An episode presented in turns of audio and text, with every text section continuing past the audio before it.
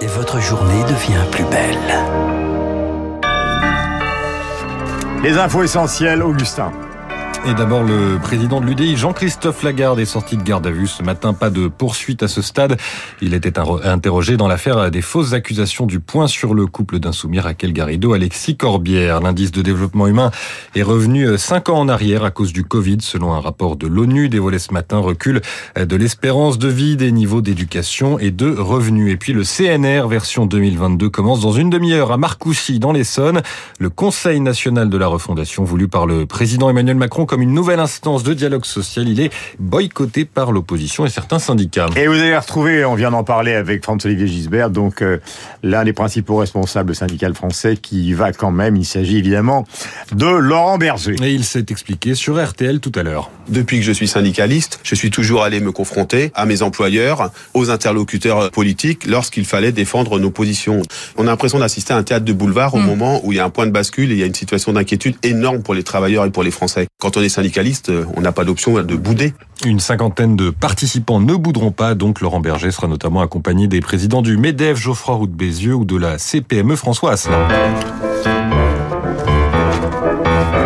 Voilà.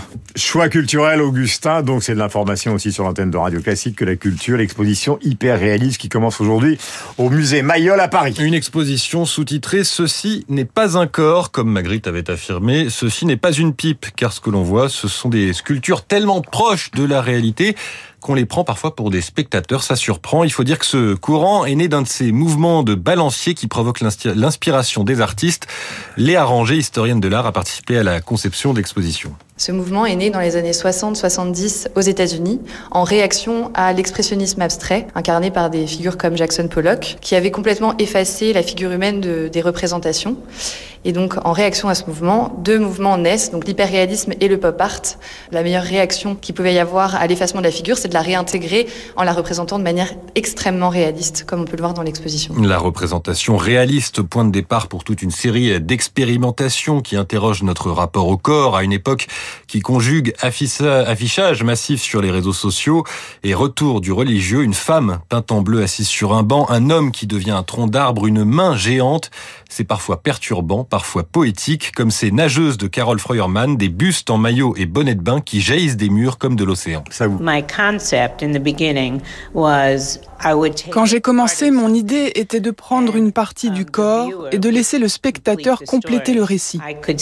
Je restais dans le fond de la salle et j'observais les gens regarder mes œuvres, réagir. Cela en disait beaucoup sur eux. Et effectivement, cela en dit beaucoup sur les spectateurs. C'est au musée Mayol Hyper Réalisme rue de Grenelle à Paris et c'est jusqu'au 5 mars de l'année prochaine. Voilà, revenons à la bourse car il y a aussi des menaces, on trouve ça à la une des échos, euh, notamment une inquiétude plus que des menaces sur les risques de crise financière. La bourse avec placementdirect.fr Assurance vie et épargne retraite en ligne à frais réduits. Et on retrouve Sylvie Aubert d'Investir le journal des finances à la bourse. Bonjour Sylvie, comment va le CAC ce matin?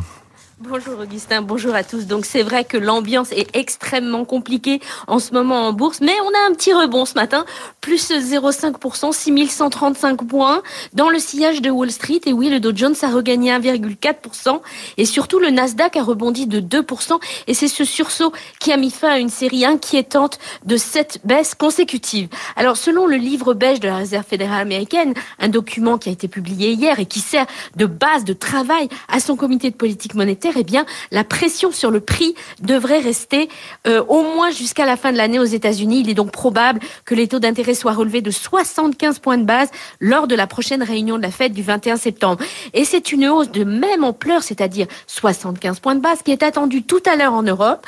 Elle la BCE va rendre sa décision en début d'après-midi et Christine Lagarde, la présidente de l'institution, s'exprimera dans la foulée. Alors on a une rumeur qui circule en ce moment selon laquelle la BCE choisirait de ne relever les taux que de 50 points de base. Vous savez que à, l'issue de, cette réunion, et si c'est 75 points, ça risque de provoquer une récession. Donc on attend 14h30 euh, la réponse. Sylvie Aubert, investir pour Radio Classique. Merci Sylvie, bonne journée.